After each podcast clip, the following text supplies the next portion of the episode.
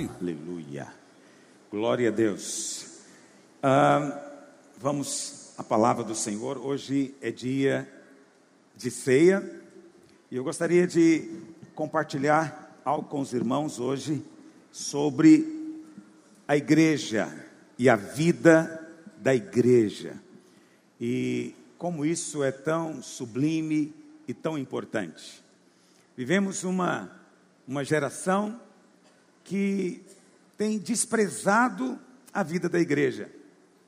Acreditam, uh, já ouvi, uh, tem um cantor muito famoso que se diz cristão, mas ele diz que não é da igreja. Então ele se diz de Jesus, mas diz que não é da igreja, porque ele acredita que Jesus é relevante, mas a igreja é algo ultrapassado. É, a gente ouve muito também irmãos que acreditam que esse tempo de termos comunhão, de estarmos reunidos como igreja, é, já não é mais importante. O que importa hoje é a internet, aquilo que é feito de maneira virtual. Essas coisas todas têm acontecido para diminuir a importância da igreja. Você vai olhar na internet, tem muitos pregadores, muita gente falando coisas, mas é impressionante como falam de maneira negativa a respeito da igreja. Mas eu quero que nós, como igreja, tenhamos um pensamento divino a respeito do corpo de Cristo. Você não pode ser negativo para com a noiva e esperar o elogio do noivo. Você não pode ser indiferente, crítico em relação ao corpo, achando que vai agradar a cabeça. A igreja está unida a Cristo nós somos um só corpo com Ele. E quando nós nos reunimos para partir o pão, nós estamos declarando isso diante do mundo espiritual. Você não é um membro isolado, você é um membro que está vinculado no corpo. E cada vez que nos reunimos, há uma vida santa, divina, liberada sobre nós. Isso acontece tanto na célula quanto nessa reunião e em outras reuniões corporativas da igreja. Aquilo que nós experimentamos aqui juntos, Deus reservou só para quando estamos reunidos. É muito importante você buscar a Deus na sua casa, fechar a porta do seu quarto, ajoelhar, invocar o nome do Senhor, ler a palavra, né, adorar o Senhor. Você vai ser abençoado ali, sozinho na presença de Deus. Há uma unção nesse momento, mas existe uma outra unção que só é liberada no momento em que nós estamos reunidos aqui. Você chega de uma maneira, mas a unção limpa você, a unção lava você. E quando você vai embora, você vai embora diferente como chegou. Porque a presença de Deus entre nós, como igreja, corporativamente falando, é algo que só experimentamos aqui. Quantos dizem amém sobre isso? Tem sido tão precioso. Os irmãos às vezes se acostumam com as coisas, a gente, a gente se acostuma. Não é? A gente se acostuma. Eu recebi um testemunho de, de uma pessoa, mas acaba que eu, eu, eu, precisava ter guardado, eu não guardei esse testemunho, eu mandei para os pastores. E é, é um, um, um casal que nem é evangélico, nem são de outra igreja evangélica. E ela diz, na, na, na mensagem que ela me mandou, que é, eles resolveram vir para a igreja. Ele não explica porquê, mas decidiram vir na reunião domingo de manhã. E ela contando que a partir do momento que, ela, que eles começaram a vir, que ela entrava pela porta, que ela sentava aqui no banco, ela sentia uma vontade irresistível de chorar na presença de Deus. E quando o louvor começava, aí ela chorava mais ainda. E, e ela ficou pensando que tinha algo errado com ela, por quê? Porque as pessoas ao redor estavam tudo normal, né? uns olhando para o celular, outros conversando, alguns cantando, tá todo mundo normal. Mas ela estava sentindo algo, ela disse na mensagem que ela nunca sentiu na vida. Ela não sabe dar nome, mas ela sentiu a presença da unção do Espírito Santo entre nós.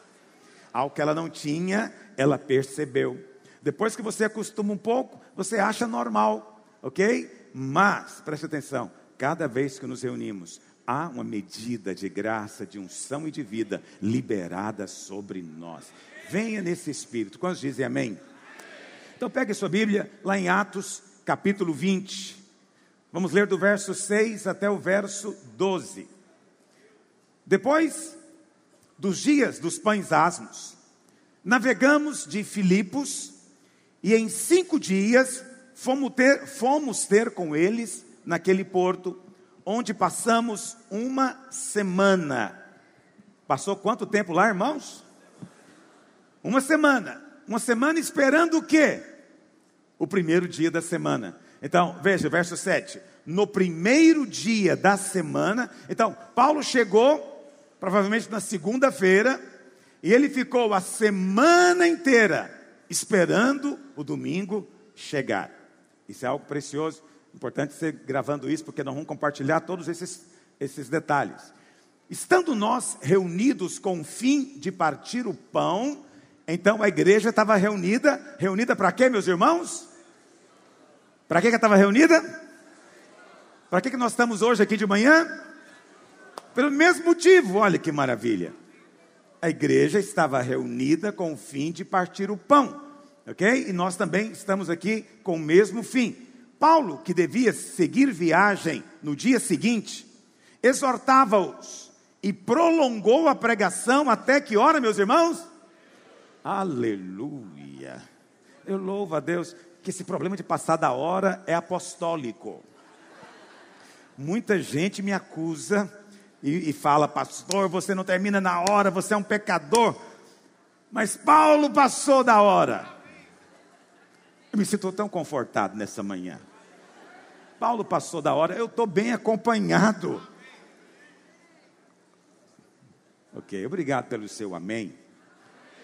Mas eu não vou até meia-noite, não. Eu não sei que hora que começou a reunião. A Bíblia não fala que, começou, que hora que começou. Ok? Mas fala que ele pregou até meia-noite. Mesmo naquela época não era normal isso, tá bom? Não era normal pregar até meia-noite, mas Paulo fez isso. E havia muitas lâmpadas no cenáculo onde estávamos reunidos. Tinha muita o que, meus irmãos? Luz, tinha muita luz. Um jovem chamado Eutico que estava sentado numa janela. Como era o nome dele? Ele estava sentado aonde? Puxa vida. Por isso que não tem janela nesse prédio. Você não ficar atento a nada lá fora. Adormecendo profundamente durante o prolongado discurso de Paulo, estou consolado de novo. Não é só diante de mim que os irmãos dormem. Paulo era o maior pregador. Eu diria que nesses dois mil anos de igreja ninguém teve revelação como a de Paulo. Acho que todo mundo estava ansioso para ouvir a palavra, a revelação, mas tinha gente dormindo, ok? Dá uma olhadinha para o seu lado, fala, irmão, não durma. Mas tem irmão que dorme. E tinha um irmão, esse irmão não está entre nós mais aqui, não sei se foi enviado, se virou pastor, mas ele tinha um problema quando ele dormia, ele virava o olho. Já viu quando a pessoa fica um olho branco na sua frente? E eu ficava assustado. Eu estou pregando, de repente o irmão vira o olho, eu falo, o que, que será que é isso? É? Então, veja que maravilha. Teve uma outra irmã, uma irmã preciosa, que ela se converteu e ela tinha um problema de insônia. Ela não dormia. Ela dizia, pastor, eu deito às vezes 10, 11 horas da noite, só vou dormir 4 horas da manhã e só durmo duas ou três horas.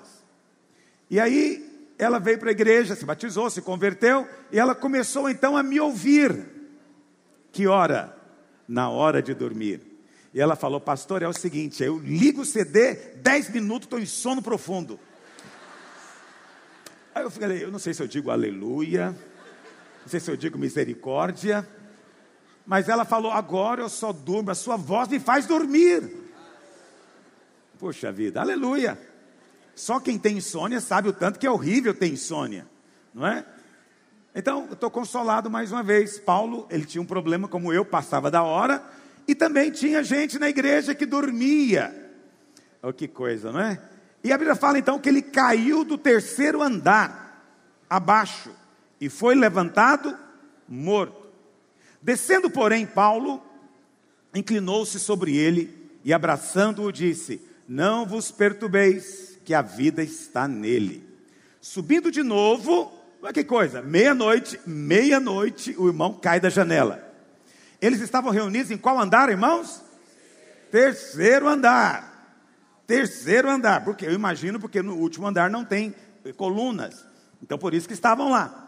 O irmão caiu do terceiro andar. A Bíblia fala que Paulo desceu, foi lá, orou com ele, ele voltou a viver. O que, que Paulo fez depois? Acabou a reunião? Se fosse eu, acabaria a reunião? Acabaria. Se fosse eu falar, gente, amém, já entendi a mensagem, né? não quero trazer risco para a vida de ninguém.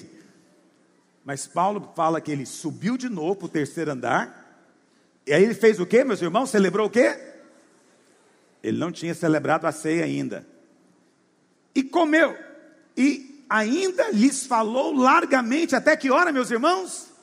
Virou vigília, virou vigília. Ele já tinha, ele já tinha passado da hora à meia-noite. Eu fico pensando, se fosse eu, ia embora, mas Paulo continuou até o dia amanhecer. Quantos estão prontos hoje? Aleluia. É, uma hora dessa eu quero pregar até às cinco da tarde. Só para descobrir quem que fica comigo. Quem que vai cair da cadeira? Quem que eu vou ressuscitar? Oh, Jesus.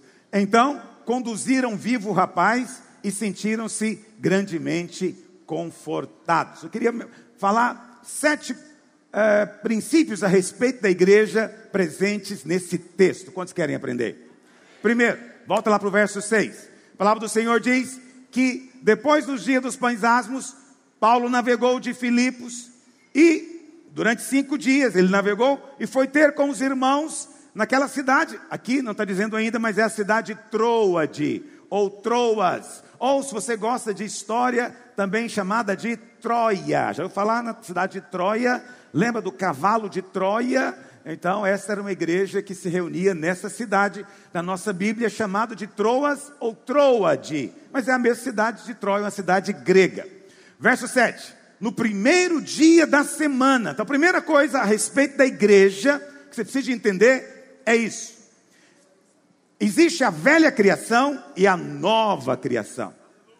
Na velha criação, Deus fez tudo e depois descansou no sétimo dia. E ele então santificou o dia sétimo como sendo o dia do descanso.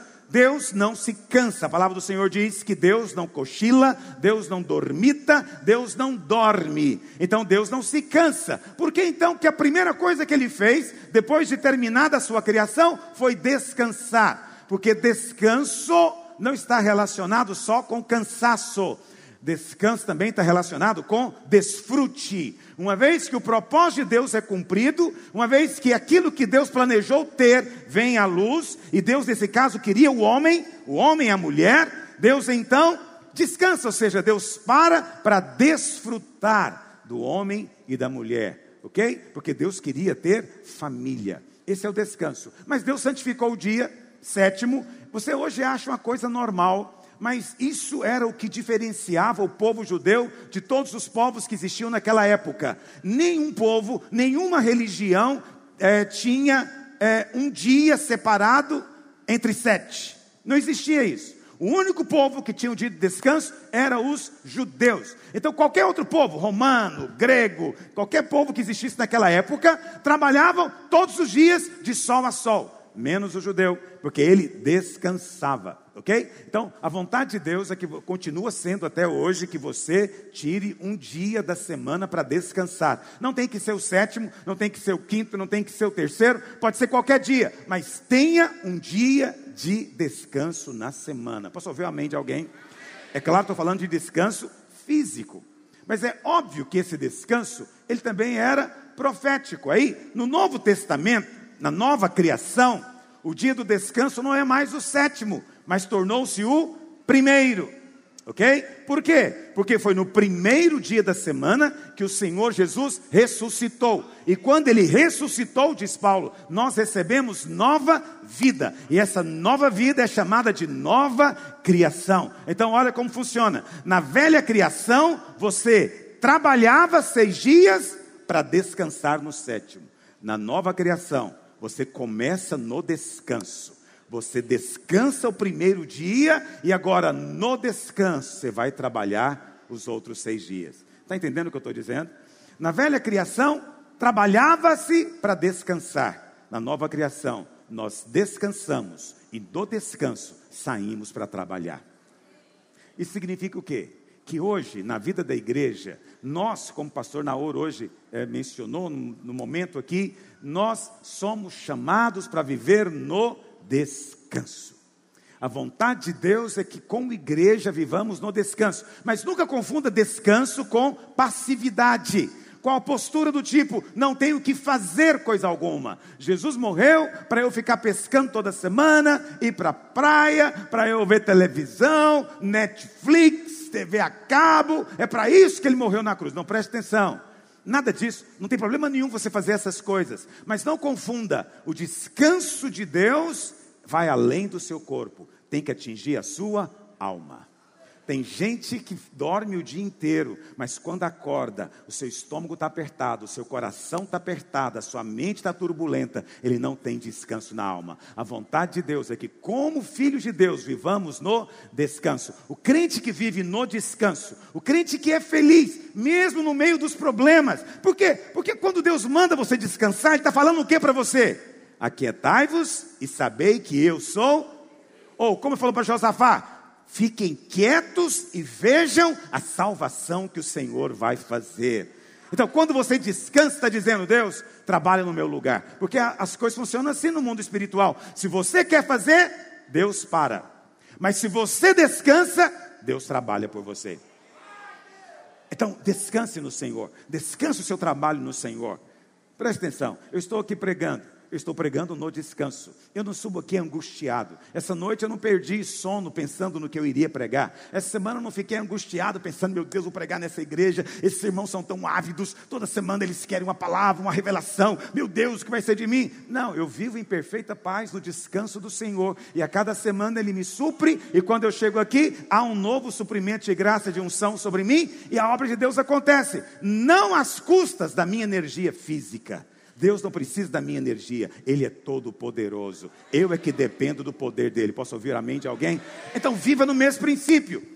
Eu não vou parar de servir a Deus em nome do descanso. Não, eu vou servir a Deus no descanso. Eu não vou parar de liderar uma célula, porque agora eu entendi o descanso. Não, descanso não é inatividade, passividade. Não, descanso é que te permite ser mais frutífero. Na verdade, o verdadeiro fruto espiritual procede do descanso. Líderes que são descansados, líderes que vivem uma vida alegre, que são felizes, chegam na célula alegre, a célula dele cresce sem ele ter que fazer nada. Essa é a promessa do Senhor. Quantos dizem amém?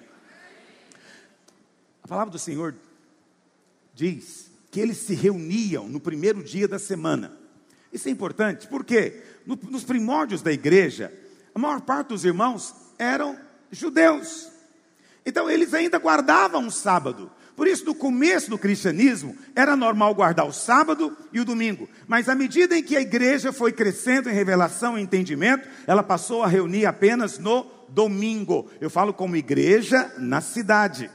Paulo ficou uma semana em Troade. Com certeza ele foi na casa de vários irmãos. Havia igrejas, né? Havia células, grupos que se reuniam nas casas. Paulo deve ter partido o pão em muitas dessas casas, mas Paulo ficou esperando o primeiro dia da semana. Por quê? Porque o primeiro dia da semana era quando todo mundo vinha e se reunia no mesmo lugar. Então, há um ensino por aí de que não, devemos reunir só nas casas, porque a igreja era só nas casas. Não, Paulo ficou esperando uma semana para a igreja toda se reunir para partir o pão. Eles partiam o pão de casa em casa, mas também se reuniam como congregação na cidade para experimentar a unção corporativa sobre eles. Quantos dizem amém? Lá em Hebreus 10, 25, uh, Paulo fala, um exorto, Paulo, eu creio que foi Paulo que escreveu, mas ele diz: não deixemos de congregar-nos, como é costume de alguns. Então, alguns irmãos acham que não precisa de reunir, não precisa dessa comunhão. Ele acredita que a brasa sozinha vai manter o fogo. Não vai. Você precisa dos irmãos. Deus nos criou para sermos interdependentes. Eu preciso dos irmãos. Eu, quando eu chego aqui e eu ouço alguém dizendo um glória a Deus no meu ouvido, o meu coração já é aquecido quando encontro irmãos, às vezes eventualmente encontro irmãos, e, e, tem irmãos que a gente encontra com ele, ele é, ele é fervoroso, ele é intenso. E quando eu encontro com ele, eu fico intenso também. Aleluia. Pode.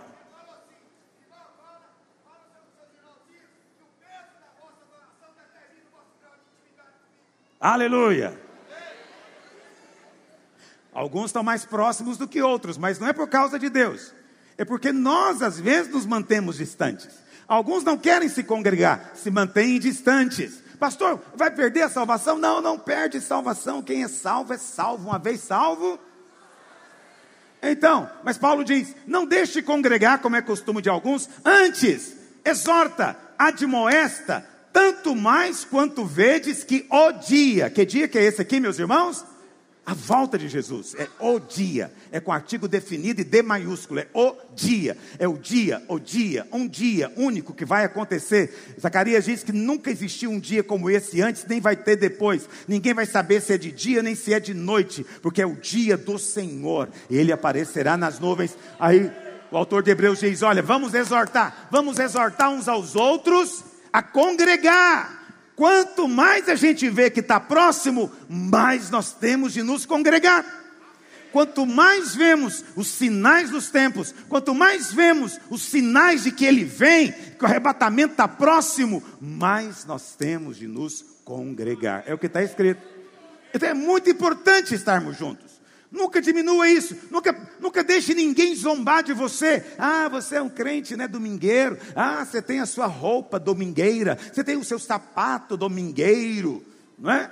Então diga para ele, é melhor ser domingueiro do que não ser coisa nenhuma. Não é verdade? Por quê? Porque ele não tem dia. Para ele não há um momento em que ele se separa para o Senhor. O primeiro dia do Senhor. No dia em que o Senhor ressuscitou, ele apareceu para os discípulos e disse: Pai, seja convosco. Depois ele apareceu novamente no domingo seguinte. Não apareceu durante a semana, foi no domingo seguinte, não foi no sábado, foi no domingo seguinte.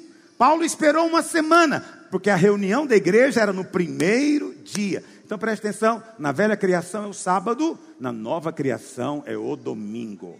A nova criação é o primeiro dia, porque a nova criação é um novo começo. Quantos dizem amém sobre isso?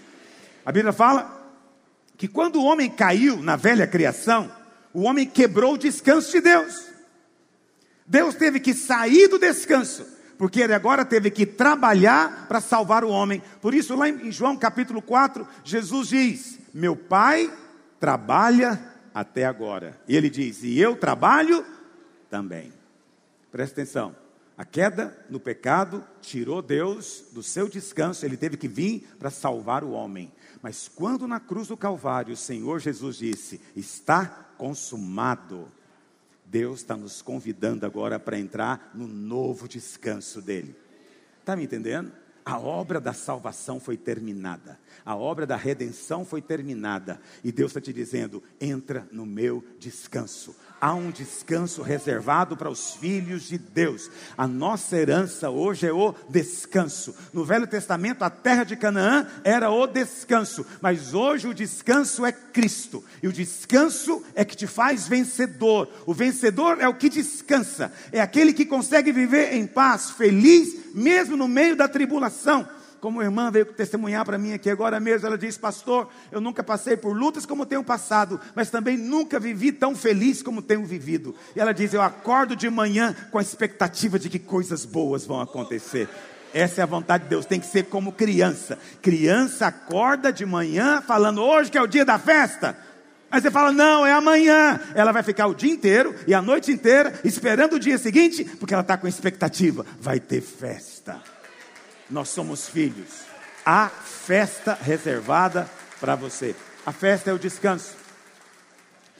Volta lá para Atos capítulo 20, verso 6, 7. Então a Bíblia fala que depois de uma semana, ou seja, no primeiro dia da semana, Estando nós reunidos com o fim de quê, meus irmãos? Segundo princípio. Segundo princípio.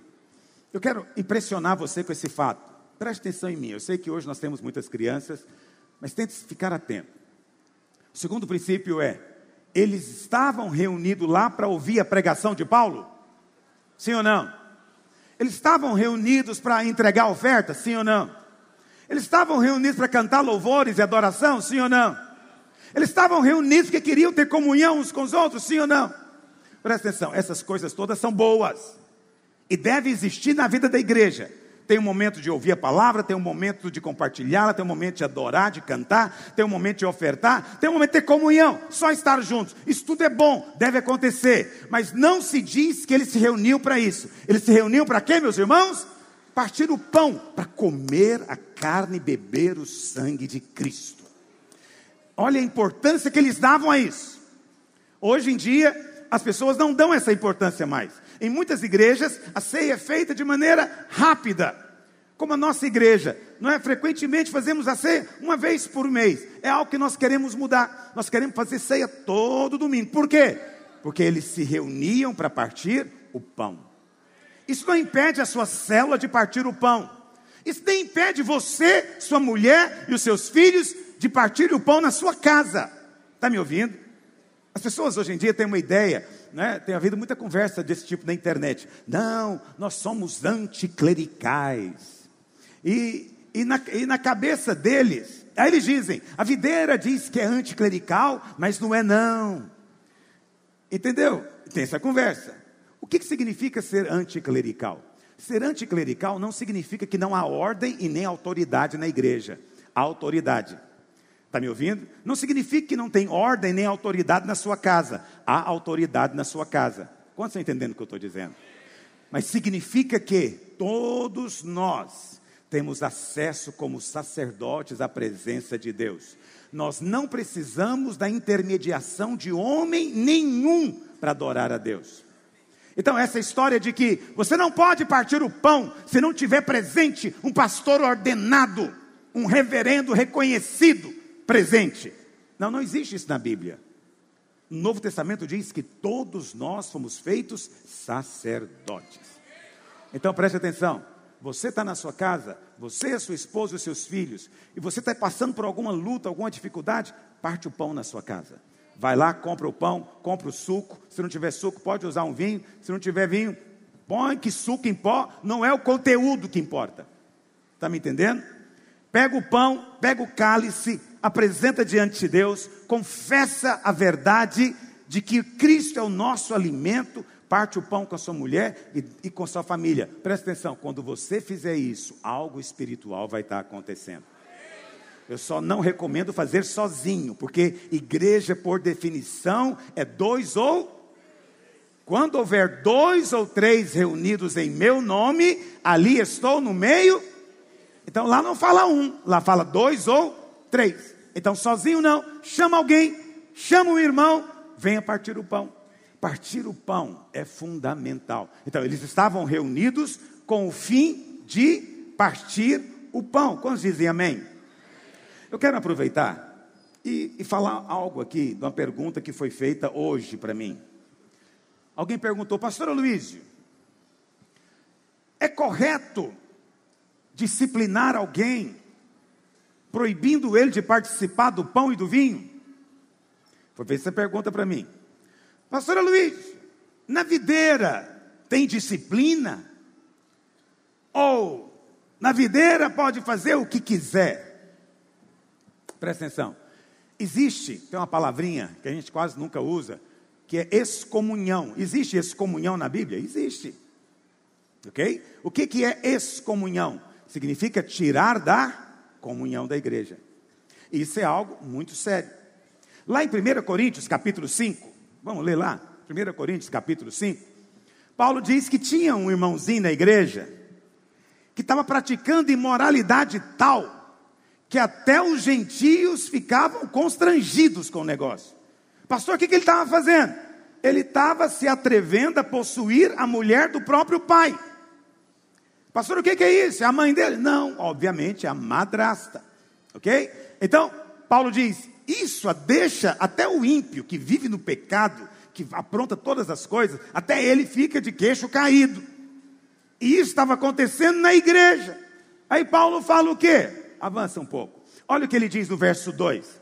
O problema, na verdade, é a igreja. Eu quero preservar a igreja, Paulo está dizendo. Então ele diz: olha, verso 3: Ainda que ausente em pessoa, presente em espírito, já sentenciei, como se estivesse presente, que o autor de tal infâmia seja, em nome do Senhor Jesus, reunidos vós e o meu espírito com o poder de Jesus, nosso Senhor, entregue a Satanás para a destruição da carne, a fim de que o espírito seja salvo no dia do Senhor Jesus. Pastor Luiz já fez isso alguma vez? Já entregou alguém para Satanás? Não.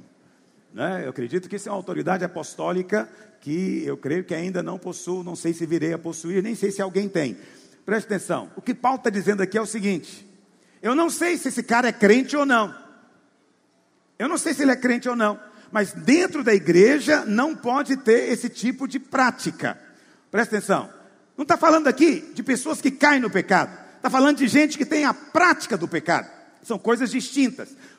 Os irmãos, muitos me procuram, eu oro e abençoo, e depois não é? a gente exorta amorosamente. São irmãos que frequentemente caem no pecado da ira, do mau humor, não é? fala alto, grita com seu cônjuge. É pecado, é, mas ele não quer viver assim. Ele vive em conflito, vive pedindo perdão, vive pedindo ajuda. Ele não acha que isso é o certo. Tem outros irmãos, né, somente jovem, cheio de hormônios saindo pelos poros. Ele é traído às vezes lá no seu celular para olhar algum site erótico, mas ele, ainda que no momento do pecado ele tenha algum prazer, depois ele sente mal, ele fala: Meu Deus, eu não nasci para isso, eu não quero isso na minha vida. Essa é a prova que ele é crente. Quem é crente não suporta ficar no pecado. Ele se deprime, ele fica mal, ele fica a vida perde a graça para ele enquanto ele não resolve aquilo. É verdade ou não é, irmãos? Todos nós testificamos que é verdade isso. Porque todos nós, numa área ou noutra, tropeçamos. Mas não queremos viver no pecado. Então, essa palavra não é para quem cai, tropeça. Não, essa palavra aqui é para quem está vivendo. O cara resolveu fazer da madrasta mulher dele também. E a madrasta dorme com o pai dele e dorme com ele. E está todo mundo na igreja, achando que isso é normal. Paulo diz: não é. Como é que essa pessoa não sentiu mal? Como é que ela consegue ter paz fazendo isso? Aí você vai dizer, pastor, é porque a pessoa. Você sabe, lá no verso, vai no verso 9, olha o que Paulo diz. Já em, já ou seja, 1 Coríntios não é 1 Coríntios, teve um Coríntios anterior, que não chegou a nós. Então Paulo fala: ó, já mandei uma carta para vocês antes, dizendo: não se associe com impuros.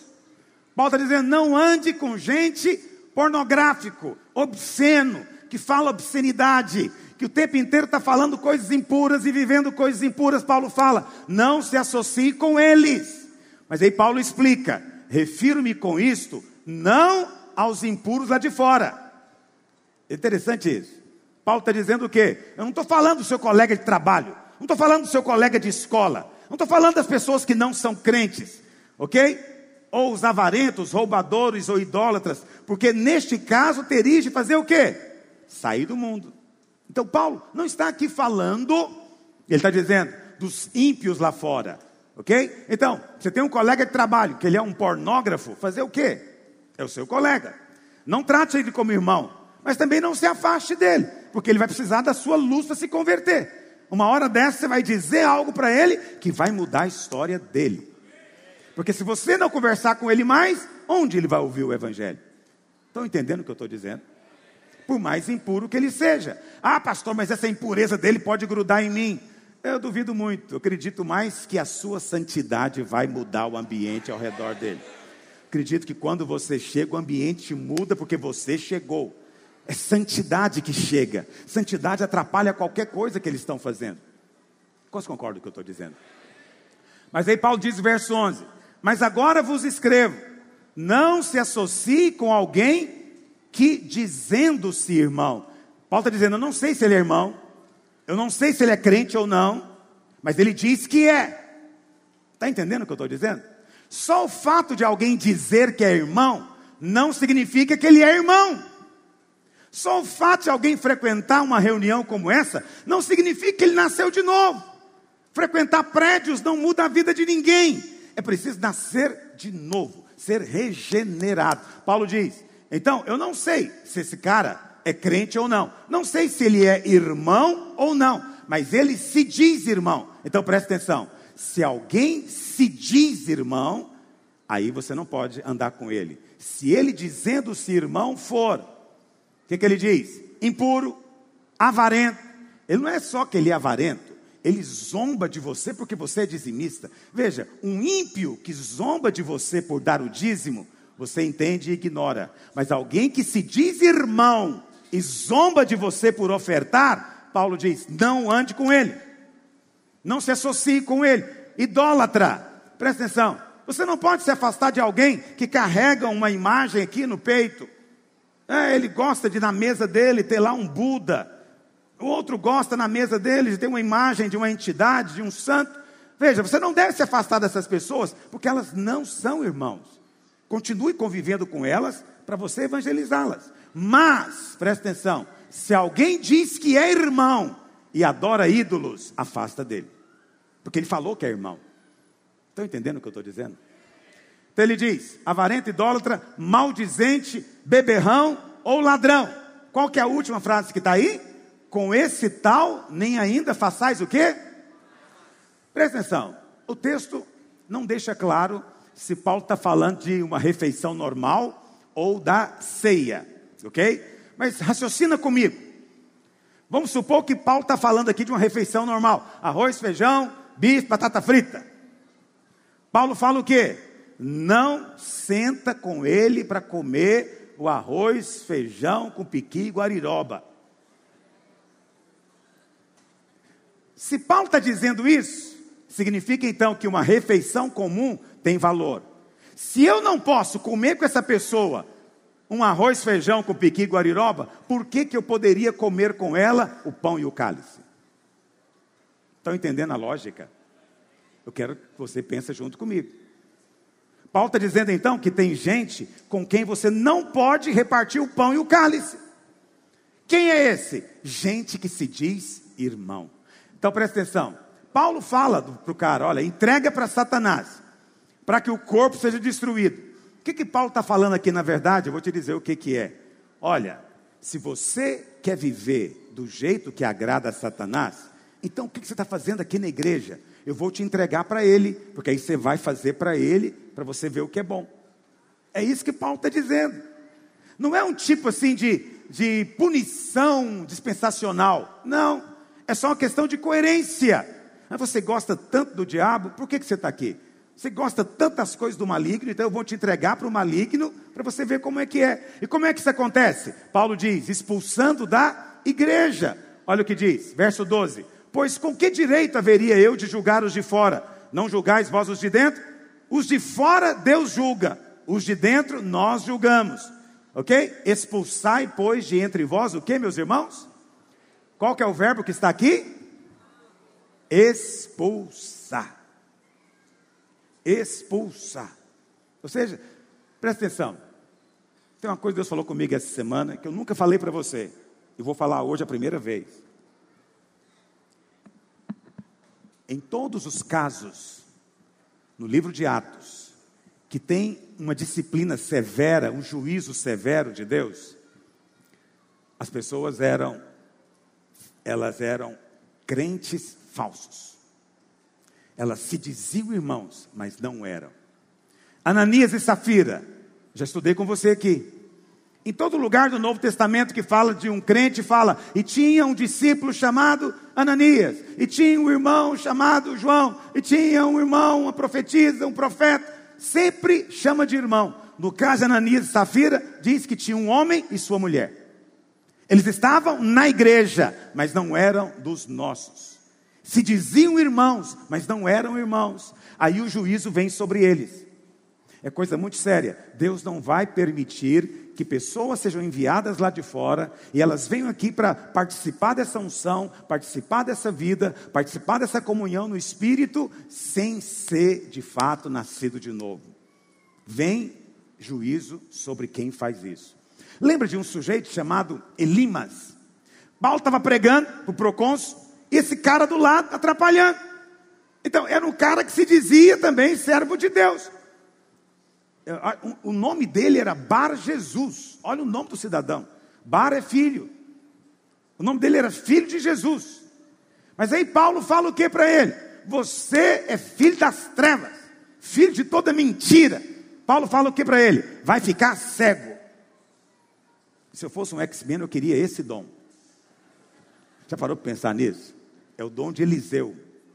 Alguém vem te roubar na rua, você precisa ser forte? Só precisa dizer o quê? Fica cego. Acabou.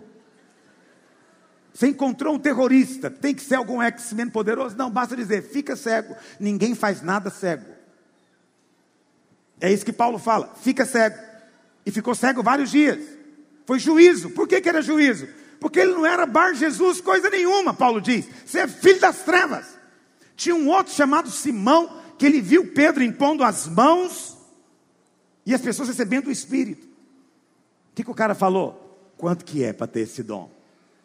Quanto que vai ser? Eu estou pagando 100 mil, 200 mil. Aí Pedro aponta o dedo para ele e falou que, rapaz, você estava achando, tá achando que pode comprar a unção de Deus com dinheiro? Você vai experimentar o juízo de Deus agora.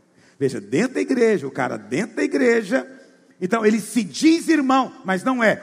Alguém lá de fora, Deus não vai fazer nada agora. Ok? Vai chegar o dia, mas não hoje. Mas dentro da igreja, Deus não aceita.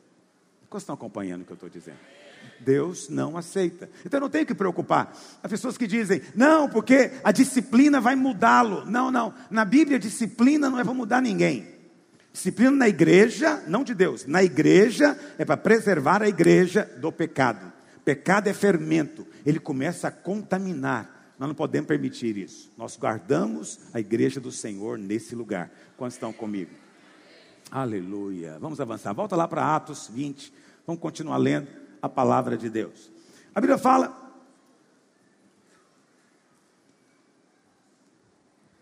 Ah, está aqui. A Bíblia fala. Então, no primeiro dia da semana, ou seja, igreja é lugar de descanso. Segunda coisa, reunidos partir o pão. Nós estamos aqui para comer do Senhor. Ok?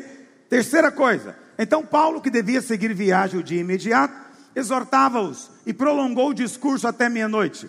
Verso 8: E havia muitas o que, meus irmãos? Lâmpadas. Na Bíblia nada é por acaso. Essas histórias bíblicas não são meramente histórias, ok? São alegorias espirituais. Lâmpadas aqui nos fala de luz. A igreja é um lugar de luz. Pastor, que tipo de luz? Primeira coisa, a Bíblia fala que lâmpada para os meus pés é o que, meus irmãos?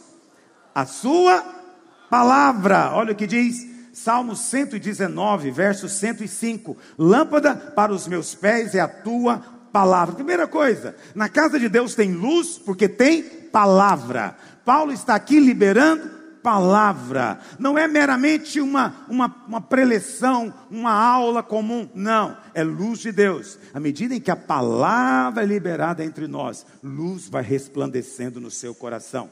A cada semana, o Espírito de Deus nos tem dado palavra neste lugar. É, tem vários aspectos, palavra pode ser alimento, palavra pode ser uma série de coisas, mas eu quero enfatizar hoje o aspecto só de luz. Quando você não sabe o que fazer, pegue a palavra, leia a palavra. Não leia com grandes pretensões, não leia tentando descobrir algo, apenas leia com simplicidade no coração. Leia diante de Deus em oração, entendendo que não é um mero livro, ok? Mas que é inspirado por Deus. A Bíblia é toda inspirada por Deus. Está me ouvindo? As pessoas não entendem direito o que, que significa ser inspirado por Deus. Não significa que tudo que está escrito é para você. Tem coisas que estão escritas na Bíblia que não é para você, mas é inspirado por Deus. Entendeu? Então, por exemplo, quando você lê lá em Gênesis, não é? Que a serpente diz para a mulher: É certo que não morrereis. Essa narrativa foi inspirada por Deus, sim ou não? Sim. Deus é que está orientando para anotar. Mas essa palavra da serpente é para nós vivermos, sim ou não? Não. Mas todo mundo, quando lê a Bíblia e ele tem o Espírito, ele percebe essa nuance, essa diferença. Mas você sabe, existe um ataque contra a palavra de Deus. E sabe a coisa mais séria? Hoje em dia, aqueles canais que você acha que são os mais educativos, às vezes são os mais demoníacos. Eu, eu, eu gosto de ver bicho, não vou negar para você. Acho que eu só faço duas coisas hoje em dia: é ver bicho e ver gente cozinhando. Meu Deus, como eu gosto de ver o povo cozinhando. É, eu vejo eles cozinhando e imaginando todo, tudo que, sabor que deve ter. É, mas a outra coisa eu gosto de ver bicho. Aí você vê isso em canais como Discovery, né, BBC, não sei mais o que. Mas de vez em quando esses canais de educativo, eles resolvem falar contra a palavra de Deus. Quantos documentários eu já vi dizendo que a Bíblia é folclore? Folclore. Né? Eu ouvi um documentário há um tempo atrás falando das pragas no Egito. Eles disseram de um vulcão que entrou em erupção, por isso é que houve trevas, por isso é que teve chuva de pedra. Eles foram tentar explicar as coisas de maneira natural, mas é tão tolo isso, tão tolo. Eu me lembro de uma história, talvez você já ouviu, vou contar de novo para você. Diz que tinha um garoto na sala de aula e o professor estava dizendo: é uma, você acreditar no que a Bíblia diz é uma, uma coisa absurda. Então ele diz: você vê na Bíblia, quando o povo de Israel atravessou o Mar Vermelho, aí ele fala: o lugar que eles atravessaram no Mar Vermelho dava água do joelho, era pouquinha água. Aí o menino crente falou: professor, professor. Ele fala: pode falar. Ele diz: isso só aumenta a glória de Deus, porque Deus afogou o exército de Faraó em meio metro d'água. Presta atenção. Não caia nessa conversa. Tome a palavra como ela é. Não ignore a Bíblia. Ela é luz para você. Entende? Você não tem que ficar repreendendo trevas. Você tem apenas que trazer luz. Se no seu quarto está escuro e você perdeu uma chave, não adianta repreender a luz perdão, as trevas, apenas acenda a luz. Quando vem a luz, você vai achar sua chave e vai achar até outras coisas que estavam perdidas. Mesma coisa na palavra de Deus. Apenas abra a palavra, vai ter luz na sua casa. Mas nós também somos luz da palavra de Deus. Jesus disse lá em Mateus 5, verso 17: Vós sois a luz do mundo. Por isso o texto diz que ali tinha muitas lamparinas, muitas lâmpadas. Por quê? Cada um de nós aqui é uma luz resplandecendo nesse mundo. Então, quando nós nos reunimos aqui, tem luz da palavra, mas tem muita luz aqui também no ambiente espiritual. E a Bíblia fala que o Espírito Santo também é luz a unção do Espírito é luz sobre nós. Então, quando há unção, haverá luz no seu coração. Você vai entender as coisas do Espírito. Quantos dizem amém? Veja, Deus, Deus vai nos dando níveis diferentes de luz. Nem toda luz é igual. Está me entendendo? No Velho Testamento existiu o tabernáculo. É, eu vou viajar para Israel essa semana. Por favor, quando você for almoçar, lembra de orar por mim o Senhor nos livrar do mal. E depois entra também no nosso Instagram, porque todo dia eu vou postar onde eu tiver a mensagem que eu pregar lá, eu vou colocar lá para você ouvir também. Ainda não sei direito como é que eu vou fazer isso não, mas eu vou descobrir quando chegar lá. Eu não sou tão entendido nessas coisas, mas normalmente eu prego de duas a três vezes por dia. E eu vou disponibilizar para você. Então, mesmo sem sair daqui da sua casa, você pode ver tudo o que nós vamos estar vendo lá também aqueles que quiserem um convite para você. Avise para os seus amigos. Ah, então, um lugar que eu vou é na réplica do tabernáculo. O tabernáculo tinha três partes. A primeira parte era o átrio, ok? O átrio, ele não tinha cobertura. A luz do, do átrio era a luz do sol. Está entendendo? Quais móveis tinha no, no, no átrio? Tinha o altar e a bacia de bronze. O altar é a cruz, porque o altar é o lugar que o cordeiro é morto. O altar é o lugar que o cordeiro é morto. O lugar que o cordeiro foi morto foi na cruz do Calvário. Então o altar ficava no átrio. Isso significa o quê? Que a única luz necessária para você entender a morte de Jesus é a luz natural do sol. Essa é a luz que a graça de Deus derramou sobre todo homem. Ninguém precisa de uma luz especial para entender a morte do Calvário. Isso é a luz do sol, havia no átrio. Mas quando você entrava no lugar santo, o lugar santo era fechado. Era fechado.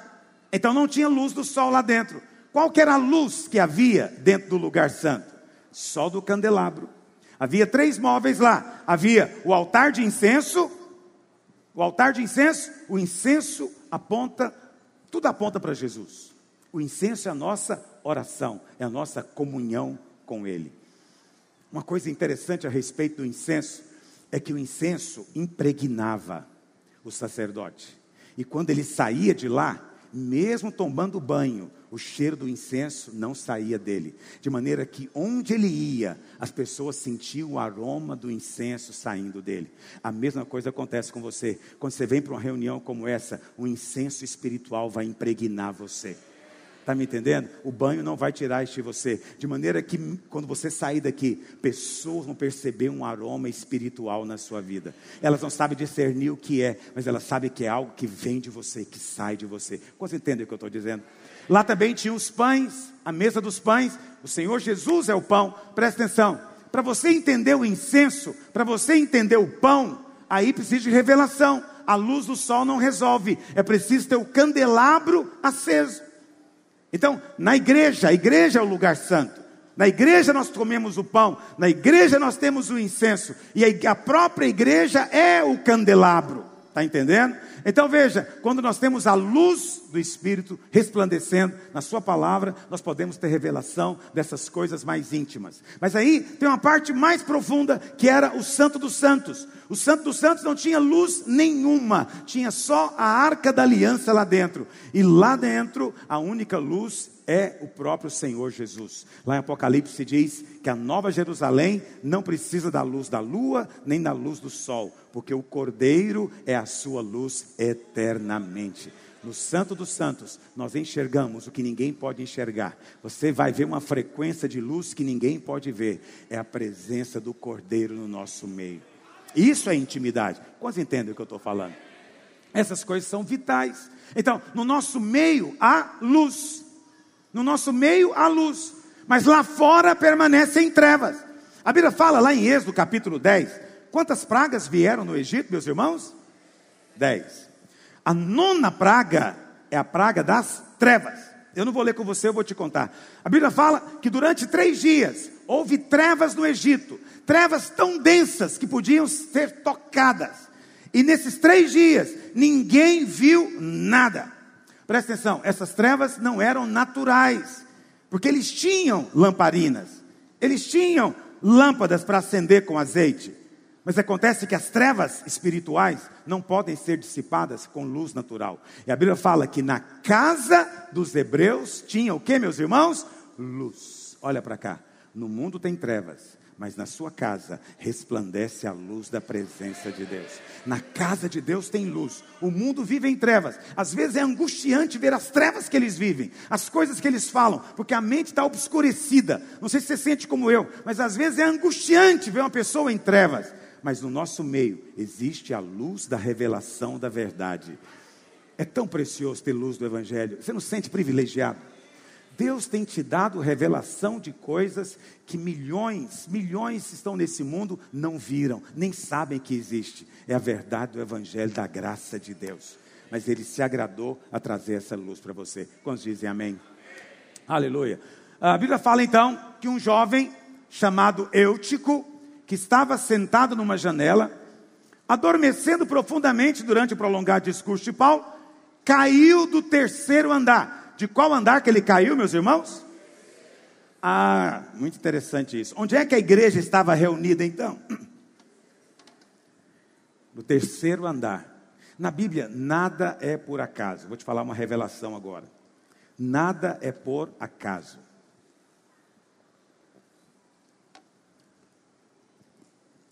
Cada andar é um nível. A igreja está no nível mais elevado. Paulo diz que ele foi arrebatado até o terceiro céu. Então existem três céus. O primeiro céu é esse que você olha para cima e vê ele azul. É esse céu nosso aqui, sideral, atmosférico. Ok? Esse é o primeiro céu. É onde nós estamos. O segundo céu é onde estão os principados e potestades. Ok? É onde acontece em batalha espiritual. É o segundo céu, onde estão os demônios. Mas o terceiro céu é onde está o trono de Deus, a presença de Deus.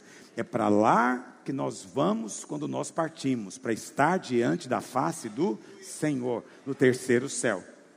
Aí você fala, pastor, a igreja aqui está no terceiro andar. Por que, que a igreja está no terceiro andar? Porque o cara caiu do terceiro andar. Ele estava na reunião da igreja. Então a igreja estava reunida no terceiro andar. Isso nos fala então que a igreja essencialmente não é desse mundo, ela é celestial.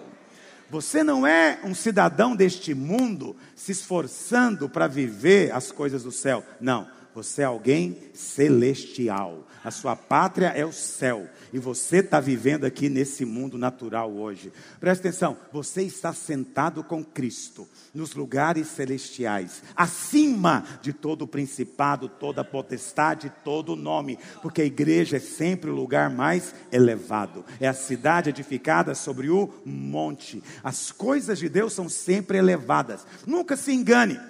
O diabo às vezes engana alguns, levando-os a pensar que se ele for viver no pecado, na mentira, no engano, em coisas parecidas, ele não vai cair. Ele está caindo. O diabo quer que ele pense que não, que aquilo é elevado também. Não é. Na Bíblia, todas as vezes que se fala do povo de Deus, da casa de Deus, fala que vai subir. Por isso, nos Salmos é sempre: vamos subir à casa do Senhor. Mas sempre que a Bíblia fala, por exemplo, lá em Gênesis, que Abraão, ele caiu da fé, ele desceu ao Egito. Qual que é o verbo que é usado? Ele fez o quê? Desceu. Porque o lugar da igreja é um lugar elevado. Quando você sai e vai para o Egito, você desce. Jonas, a Bíblia fala que Jonas, quando quis fugir da presença de Deus, o texto de Jonas diz que ele desceu para Jope e depois desceu para Tarsis, sempre descendo, ainda que é tudo nível do mar. Ele ia pegar um navio. Navios não descem e sobem. Navios sempre estão no mesmo nível. Mas do ponto de vista espiritual, Jonas desceu. Nunca desça, suba. A casa de Deus é o lugar elevado. Nós estamos aqui reunidos no lugar elevado. Você está sentado no terceiro céu. Você está acima de todo principado e potestade. Quantos entendem o que eu estou dizendo? É claro que você não é o seu corpo físico, você é espírito. Você é muito maior por dentro do que por fora. Ainda você não sabe como você é, porque você mesmo nunca se viu. Você só vê a casa que você mora, mas está chegando a hora em que a glória do seu corpo espiritual vai se manifestar e os filhos de Deus serão revelados neste mundo. E você é um deles. Aleluia. Aleluia. É mesmo. É maravilhoso. Aleluia. Volta lá para Atos. Vamos continuar lendo. Já vou encerrar. A Bíblia fala então que esse jovem chamado Eutico estava sentado na janela. E a Bíblia fala então que tomado pelo sono, ele fez o que, meus irmãos? Caiu. Por quê? Porque ele, Eutico na Bíblia simboliza o crente que cai da fé. Pastor, é possível um crente cair da fé? Sim. É possível um crente cair da fé. Mas olha para cá, ele vai voltar. Está me ouvindo? ele vai voltar. Se não voltou, é porque não é crente. Se é crente, acredite, mais cedo ou mais tarde, ele vai voltar. Tem que esperar ele gastar todo o dinheiro e chegar lá na pocilga dos porcos. Na hora que ele tiver com fome, ele vai dizer o quê? Puxa vida, eu era tão abençoado naquele culto domingo de manhã, e um belo dia, olha ele sentado na minha frente, aleluia. Se é filho, volta. Mas Eutico simboliza o crente que cai, que cai da fé. Mas tem algo que eu quero falar para você aqui nesse texto. O texto não deixa claro se Eutico morreu ou não. A tradução, eu creio que ele morreu e Paulo orou por ele e ele ressuscitou. Mas o texto não deixa claro isso, ok? Porque fica meio ambíguo. Será que ele ficou só desacordado, dado como morto, ou será que ele morreu mesmo? Então, o texto não responde isso para a gente com total clareza. Eu volto a dizer, eu creio que morreu e ressuscitou, tá bom? Mas veja, essa ambiguidade, ela está aqui nesse texto, eu creio por uma razão especial. O Espírito Santo quer que você entenda que aqueles que caem da fé, você nunca sabe se eles têm vida ou se eles estão mortos. Aqueles que saem da igreja e que voltam para coisas do mundo, você não, não tem como dizer se ele era crente ou não. Você não tem como afirmar se ele recebeu vida de Deus ou não. Alguns saem da igreja, mas eles são crentes. E eles podem, às vezes, afastar da igreja, mas estão clamando a Deus lá. Outros estavam aqui, mas não eram dos nossos. Eles também se afastam. Ambos parece que caíram, mas tem um que a vida ainda está dentro dele. esse que a vida está dentro dele, o Senhor vai trazê-lo para cima novamente. Quantos estão entendendo o que eu estou dizendo? Então é muito importante que você entenda isso. Eu creio que Deus quer nos falar algo a respeito desses que se desviam. Primeiro, por que, que eles se desviam? A explicação bíblica é muito clara. Onde é que ele estava sentado, meus irmãos? Na janela. O que, que significa janela? Janela é um lugar que não é inteiramente dentro e também não é inteiramente fora. Janela, portanto, nos fala de fronteira. É uma, zona cinzenta. Quem está na janela está na igreja ou está no mundo? Depende para que lado que ele olha. Entendeu? Na janela ele pode ouvir Paulo falando da revelação. E na janela ele pode ver o bloco passando na rua. Entendeu? Quando o crente vive na janela, significa que ele ainda tem ainda algo do mundo. E aí ele não experimenta o melhor dos dois. Por quê? Quem está na janela, ele é crente demais para desfrutar completamente do mundo. Conhece crente assim? Ele até quer desfrutar do mundo, mas ele está estragado. Ele é crente demais para desfrutar do mundo. Mas quem está na janela também é mundano demais para desfrutar plenamente Cristo. Então ele não desfruta plenamente Cristo e nem desfruta plenamente do mundo. Ele fica no nem. É o nem. Não é no mundo nem a igreja, é a janela. A Bíblia fala que esse lugar é perigoso, porque na janela você uma hora dessa vai dormir. E esse dormir aqui significa que você vai perder os seus sentidos espirituais e você não vai cair para a igreja, você vai cair para o mundo. Ele poderia ter caído para dentro, mas eles não caem para dentro, sempre cai para fora. Estão entendendo o que eu estou dizendo? Então, primeira coisa, existe queda quando o seu coração está dividido. Entendeu? Domingo de manhã você vem aqui, mas depois, à tardezinha, você vai assistir o show daquele cantor imperdível. Então você vem aqui e você canta louvores, e você fala, nossa, estou arrepiado hoje. Mas depois à noite você vai ouvir um stand-up comedy. É. A maior janela que eu conheço chama-se televisão. Mas ela está perdendo cada dia mais para uma janelinha pequenininha que a gente tem, chamada celular. Você não vai no mundo, mas você assiste tudo. E assiste falando: olha, olha esse carnaval. Olha que coisa horrível. Como esse mundo está caído. Olha essa mulher sem roupa. Quer enganar quem, não é? Ele está desfrutando daquilo. Mas ele está na janela, ele não está no mundo, ele está na janela. Eu não vim aqui para te condenar, eu vim aqui para te segurar. Você não vai cair para o lado de lá, você vai cair para o lado de cá. O Senhor vai te guardar. Não brinque com as coisas do mundo. Aquele que quiser ser amigo do mundo constitui-se inimigo de Deus. Eu não quero ser inimigo de Deus, eu quero ser amigo de Deus. Quantos estão comigo também? Então é preciso desenvolver uma aversão pelas coisas de lá. E a melhor maneira é fecha a janela. Saia da janela. Quando dizem amém? A Bíblia fala o que aconteceu logo em seguida. Ele caiu, caiu. Eu falei para você que é sempre a igreja é o lugar elevado. Verso 10. O que que Paulo fez? Qual a primeira coisa que Paulo faz, meus irmãos? Paulo faz o quê? Desce. Presta atenção. Eu quero te dar uma palavra hoje de graça, para que você tenha graça.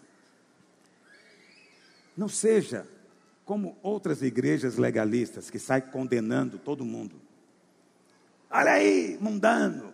Olha aí, não te vejo no culto mais. O que, que foi? Afastou? Decaiu? Então, sempre uma palavra, presta atenção. A Bíblia fala que Paulo desceu. É preciso, às vezes, sair da posição que nós estamos e descer até onde aquele irmãozinho está. E dizer para ele: Filho, você não precisa ficar aqui, volta para casa. Papai está esperando por você. Mas será que ele me aceita? Aceita você de volta. E mandou te avisar que ele não está com raiva.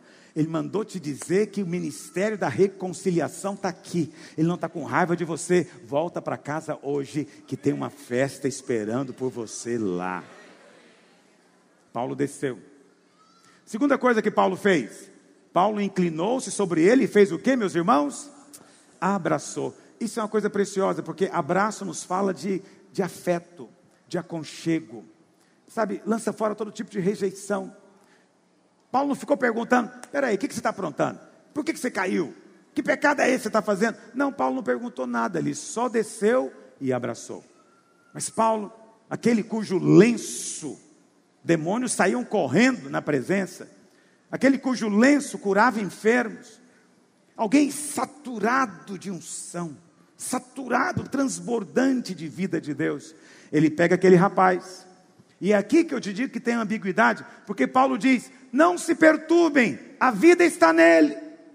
Aí nós não sabemos se a vida já estava nele ou se a vida entrou na hora que ele abraçou. Não fica claro no texto. Eu não sei te dizer. Eu pessoalmente creio que ele morreu e com o abraço de Paulo a vida voltou para ele. Mas mesmo que não tenha sido assim, mesmo que ele estava só caído, embriagado, desacordado, né, na queda, a Bíblia fala quando Paulo abraçou, ele falou: "Gente, a vida está nele. Se a vida está nele, não se preocupem ele pode voltar. É irmão, é filho de Deus. O lugar dele é na casa de Deus.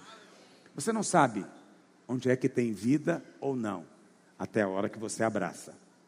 Paulo só percebeu quando ele abraçou. Eu não estou aqui dizendo para você sair abraçando as pessoas, aqui não é uma doutrina do abraço, ok?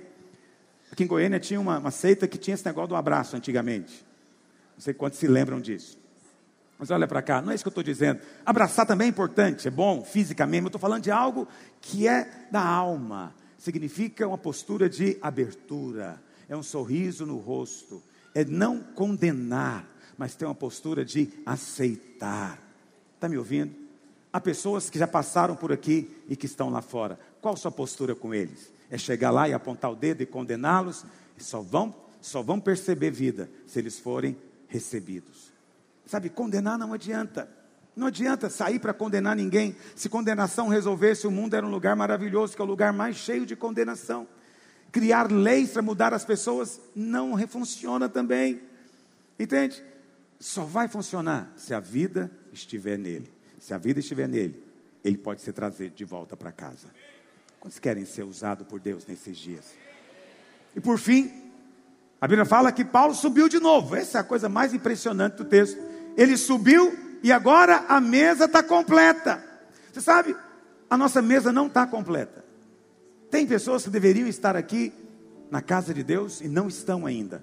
Algumas não se converteram, outras estão caídas, saíram da casa de Deus. É preciso trazê-las de volta. Paulo então celebra a mesa do Senhor e a Bíblia fala algo precioso. Diz que ele falou largamente até que hora, meus irmãos? Até o romper da alva. O romper da alva. Eu quero encerrar falando disso. Isso aqui também é espiritual. Você deve se lembrar, eu já falei aqui várias vezes. A volta de Jesus tem dois momentos. Quantos momentos, irmãos? Dois momentos. Primeiro, ele vem como a estrela da manhã. Um pouquinho antes do sol nascer, é a hora que você vê a estrela da manhã brilhando. Está entendendo? É a alva. Como estrela da manhã, ele vem como ladrão. Ninguém sabe a hora. Ok? E como ladrão, ele vem para arrebatar. Então a estrela da manhã nos fala do que, meus irmãos? O arrebatamento da igreja. Mas, o segundo momento da volta do Senhor, ele vai voltar como o sol ao meio-dia. Que momento é esse? É quando o relâmpago, diz a Bíblia, vai fuzilar de, do Oriente para o Ocidente. E ele então vai aparecer nas nuvens com muita glória e todo olho verá. Aí não será mais como ladrão, e ele virá conosco, nós viremos com ele. E na sua volta, ele vai voltar lá em Jerusalém. Por isso eu gosto de ir em Jerusalém. Porque todos nós iremos a Jerusalém um dia, acredito que eu estou dizendo. Alguns vão comigo, outros virão com Cristo na glória. É melhor vir com Cristo. Mas tiver chance comigo, venha comigo também. Olha para cá. Na volta, ele vai voltar para os judeus. Porque os judeus vão reconhecê-lo como Messias. E quando estiverem cercados pelos exércitos do anticristo, vão clamar por ele e ele virá. Vai pisar os seus pés no Monte das Oliveiras. Vai descer e entrar pela porta dourada e vai estabelecer o seu trono em Jerusalém. Paulo não pregou até o sol, o meio-dia. Paulo pregou até o romper da alva. Sabe até que hora que eu e você temos que pregar? Até a hora que formos arrebatados. Paulo não pregou até o amanhecer por acaso, querido. Nada é por acaso na palavra de Deus. É que ele está dizendo que enquanto estivermos aqui, significa que o dia não raiou.